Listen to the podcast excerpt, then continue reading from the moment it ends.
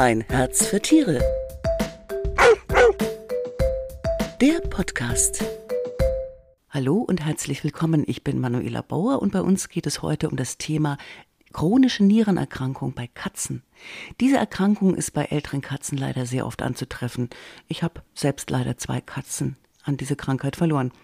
Mit Dr. Heidi Kübler spreche ich heute darüber, wie man das Leben einer Katze mit dieser Diagnose verbessern kann. Hallo Heidi, schön, dass du heute wieder zu Gast bist. Hallo Manuela, schön, dass ich wieder bei dir sein darf. Wir waren ja schon beim Du, gell? Ja, ja. ähm, die chronische Nierenerkrankung, ja, ich dachte schon, das ist eigentlich so ein typischer Hardwarefehler bei der Katze. Was sind denn die Ursachen? Ja, die, ich beschäftige mich ja schon sehr lang damit.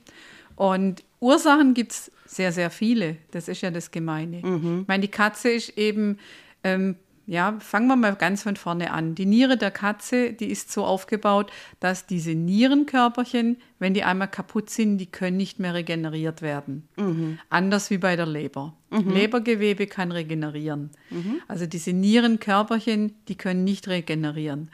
Und die Katze hat jetzt nicht die beste Ausstattung mitbekommen. Also wenn wir jetzt mal so in Zahlen reden, die Katze hat eben 200.000 dieser Nephrone größenordnungsmäßig bei der Geburt, der Hund beispielsweise 400.000, der Mensch etwa eine Million. Eine Million? Wow. Mhm. Mhm. Ja, und, ähm, und dadurch, wenn eben die, die kaputt gehen, mhm. da kommt dann nichts mehr nach. Und dann gibt es eben ganz viele Einflüsse, die die Niere schädigen können. Das fängt an mit ähm, Ernährung. Mhm. Wenn die Katze jetzt dauerhaft wirklich beispielsweise nur Fleisch frisst, ein alter Organismus braucht nicht mehr so viel Eiweiß, ein wachsender Organismus braucht Eiweiß. Mhm. Der Klassiker ist die alte Katze, die dann Babykatzenfutter frisst. Mhm. Mhm. Ja, also das ist dann, wie soll ich sagen, das ist, das ist, das ist gar nichts für die Katze. Mhm, mhm. Und äh, dann natürlich auch Dinge wie, wenn sie einen Unfall hat, Schock geschehen, wenn sie draußen Freiläuferkatzen im Garten, wenn die Rosen gespritzt werden, die läuft durch und kriegt da was davon ab. Ähm, Operationen können zu ja, Blut, zu niedrigem Blutdruck in der Niere führen. Das kann schädigen. Also es gibt so viele Einflüsse. Dann gibt es bei den Perserkatzen noch eine erbliche Erkrankung, so eine zystische Nierenerkrankung, die bei Persermischlingen auch mal auftreten kann. Da wird in der Zucht sehr viel gemacht, also da ist auch schon sehr viel passiert. Aber die Einfl also man kann es, also da möchte ich eigentlich hinkommen. In der Regel weiß man, wenn man die Krankheit, chronische Nierenerkrankung diagnostiziert, hm. nicht, woher es kommt. Man weiß es nicht. Um, und das Schlimme bei der Erkrankung ist, man stellt es erst häufig sehr, sehr spät fest. Wie ist denn so der typische Verlauf so einer chronischen Nierenerkrankung? Genau, am Anfang bleibt es sehr, sehr lange unbemerkt. Dann kann möglicherweise sein, dass die Katze mehr trinkt und mehr pinkelt. Mhm, Aber geht sie raus, ähm, sehe ich es nicht unbedingt als Tierhalter. Manche Katzen, die werden wählerisch vom Fressen her. Und im Alter nimmt es natürlich zu und da kommen auch andere Krankheiten dazu. Dann hat die Katze schlechte Zähne, dann schiebt man es möglicherweise auf die Zähne, dass sie schlecht frisst oder dass sie abnimmt. Wenn es dann schon weiter fortgeschritten ist, dann kommt schon dazu, dass die, das Fell so struppig wird, dass die sich vielleicht nicht mehr richtig putzt dass sie abnimmt. Mhm. Aber da dann oft äh, ist oft, dass die Besitzer sagen, naja, die war ein bisschen mobbelig, ist ganz gut, wenn die jetzt abnimmt.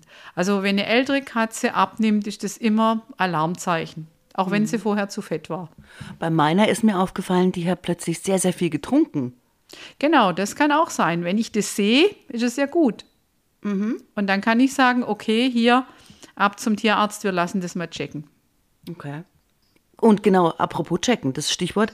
Ähm, wie oft sollte man denn und ab welchem Alter sollte man denn auf Nierenkrankheit checken lassen? Also optimal ist es natürlich, je früher, dass man es erkennt, desto mehr kann man natürlich machen. Und man empfiehlt heute so ab dem Alter von sieben, acht Jahren einmal im Jahr einen Check beim Tierarzt mit einer Blutuntersuchung. Mhm. Die Experten sagen sogar auch, äh, eine Urinuntersuchung sollte man machen lassen. Nur da ist natürlich das Problem, dass es nicht immer ganz äh, einfach ist, an Urin von der Katze zu kommen. Ja, allerdings. Wenn es ein Freigänger ist zum Beispiel, gell? Genau, genau. Der pinkelt nicht freiwillig äh, irgendwo in ein Becher rein, so wie, sagen wir mal, wir kriegen halt einen Becher hingestellt beim Arzt und dann mhm. gehen wir aufs Klo. Das macht die Katze nicht. Aber Blutuntersuchung gibt schon einen ganz guten Hinweis, beispielsweise der Kreatininwert. Heute weiß man, wenn dieser Kreatininwert bei älteren Tieren im Normalbereich so Jahr um Jahr um ein, zwei Einheiten ansteigt, dass da sich eine beginnende Nierenerkrankung abzeichnet. Hm. Ich habe das leider erst spät festgestellt, da war der regelrecht explodiert, dieser Wert. Ja, äh, ja, ja das, das ist ja das Gemeine daran. Ja. Dass man es eben, wenn man jetzt nicht sensibilisiert ist und weiß, dass das häufig vorkommt, ja, dass, dass die Tiere oft, sagen wir, in einem Zustand in die Praxis kommen, wir, wir nehmen Blut und da sind zwei Drittel oder drei Viertel der Niere sind schon kaputt. Mm. Und wenn das jetzt soweit ist, Heidi, ich weiß, man, wie gesagt, du hast ja schon erklärt, dass diese, diese ganzen Nephrone, die lassen sich nicht wiederherstellen, die sind, wenn sie weg sind, sind sie weg. Äh, kann man das denn zum ja, Stoppen bringen, diese Erkrankung, das Fortschreiten? Also ja, zum Stoppen bringen ist, äh, ist schwierig. Ich meine, es gibt ähm, doch Thera verschiedene Therapien, angefangen vom Nierendiätfutter bis über ähm, ja, Blutdrucksenker, die in bestimmten Formen der Nierenerkrankung eingesetzt werden, bis hin zur biologischen Therapie. Was ich vorziehe, ist zum einen möglichst frühe Diagnostik mhm. und dann möglichst frühe Behandlung mit den biologischen Arzneimitteln von der Firma Hehl gibt es äh, diese Dreierkombination, die als Sucktherapie bei den Tierhaltern in den Tierhalterforen teilweise schon bekannt ist. Das sind drei Präparate, Solidago Compositum, Ubichinon Compositum und Coenzyme Compositum.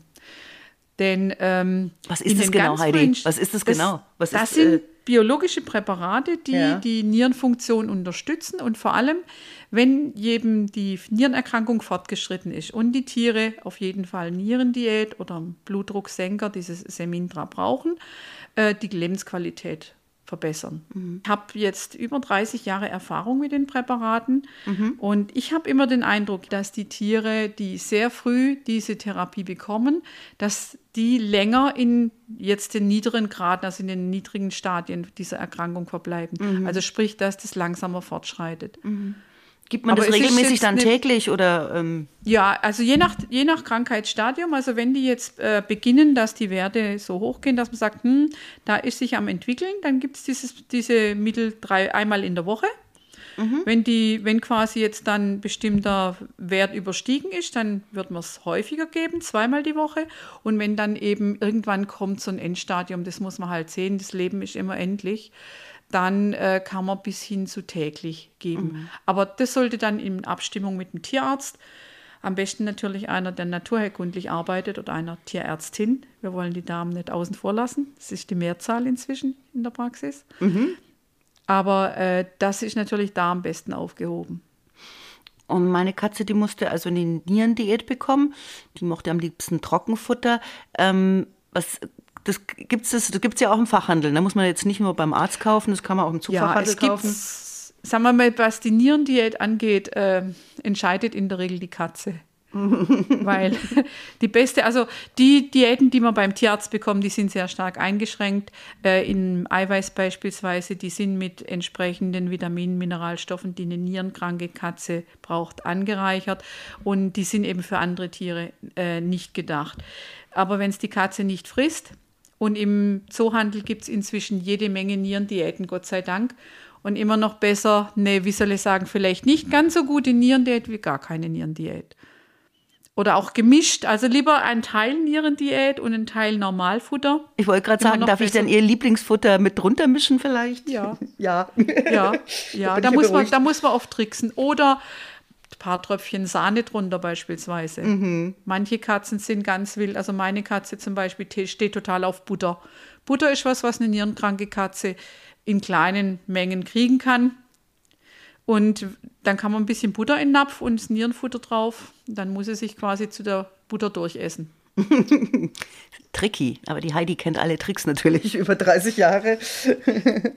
Klar, klar, natürlich, da haben wir schon einiges erlebt, also was das Verabreichen von Medikamenten angeht und die Katze austricksen. Aber die Tatsache ist einfach, wenn die Katze beschließt, dass Nierendiätfutter nicht essbar ist, dann hat man schlechte Karten als Halter. und dann denke ich immer noch eben so diese Suchtherapie und ja. wenn andere Medikamente notwendig sind und die Katze sie nimmt, das ist ja dann wieder das nächste Thema, ähm, damit ist immer noch besser, wie quasi, wenn ich jetzt, wenn mir die Katze verhungert, weil sie absolut streikt. Ja. Ist denn zum Beispiel ähm, ich habe mal gelesen, dass eine Narkose nicht gut sei für eine nierenkranken Katze. Also wenn jetzt zum Beispiel eine Katze schlechte Zähne hat, die muss operiert werden, die bräuchte eine Narkose. Darf man das machen oder, oder ist das gefährlich? Oder?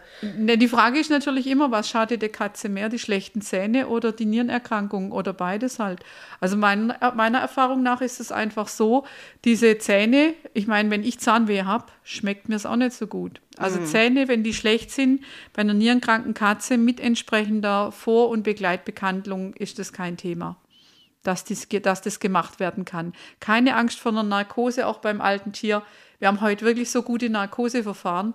Klar, das Risiko ist natürlich größer wie einem beim jungen, gesunden Tier. Mhm. Auf der anderen Seite will ich die Katze jetzt dauernd mit Zahnweh rumrennen lassen? Natürlich nee, nicht. Das mhm. geht nicht. Mhm. Dann gibt es ja auch man muss ja oft diese Kontrolluntersuchungen, muss man Blut abnehmen. Manche Tiere stresst es total. Kann man das da auch zu Hause machen? Das Blut abnehmen vielleicht nicht, aber man hat so, wie soll ich sagen, Kontrolluntersuchungen. Also ich empfehle immer Gewichtskontrolle. Und ja. zwar einmal mit Katze, auf die, mit Katze auf die Personenwaage und dann ohne Katze. Mhm. Denn wenn ich die Katze draufsetze, meistens bleibt sie nicht sitzen und in diesem unteren Bereich sind die Wagen zu ungenau. Jetzt, wenn ich die auf den Arm nehme, das ist ein Bereich, wo normale Personenwagen relativ genau wiegen.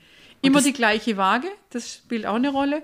Und wenn ich dann sehe, das Gewicht bleibt gleich oder steigt wieder leicht an, ist alles soweit okay. Wenn ich sehe aber, dass die quasi sukzessive abnimmt, dann ist halt doch mal wieder der Tierarzt dran und dann müssen wir mal wieder Blut nehmen. Ja, und das Tolle bei der Gewichtsuntersuchung ist, ich kontrolliere mein Gewicht gleich mit.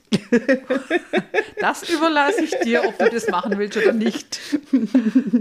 Heidi, äh, ich finde ja diese naturheilkundlichen Sachen sehr interessant. Wenn jetzt aber meine Tierarztpraxis sowas nicht anbietet, wie finde ich da jemanden, der meine Katze dementsprechend behandeln könnte? Also einmal zunächst sage ich immer, in der Tierarztpraxis nachfragen. Viele mhm. Praxen haben einen Überweisungspartner oder eine Partnerin, die das macht. Und dann, wenn da nichts, wenn man da nichts findet, die Gesellschaft für ganzheitliche Tiermedizin. Das ist ein Zusammenschluss von Tierärzten und Tierärztinnen, die naturheilkundlich arbeiten, hat eine Homepage. Und auf dieser Homepage gibt es eine Adressenliste von naturheilkundlich arbeitenden Praxen. Kennst du die Homepage? Die, Home, die Homepage-Adresse, die ist ganz einfach www.ggtm.de.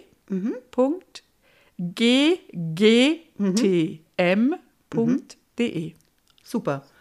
Ja, klasse. Vielen Dank, Heidi, für die wertvollen Tipps und Infos rund um die Nierenerkrankung. Und wenn Sie dazu noch mehr erfahren möchten, dann lesen Sie doch die aktuelle geliebte Katze. Die ist jetzt am Kiosk. Und bei uns geht es am 29. September mit den Hunden weiter. Dann geht es um Stress. Ja, auch darunter können Tiere leiden. Ein spannendes Thema, finde ich. Ich würde mich freuen, wenn Sie reinhören und sag Ciao, Servus und Baba und Ciao, Heidi. Servus. Ja, ciao Manuela. Tschüss. Ein Herz für Tiere. Der Podcast.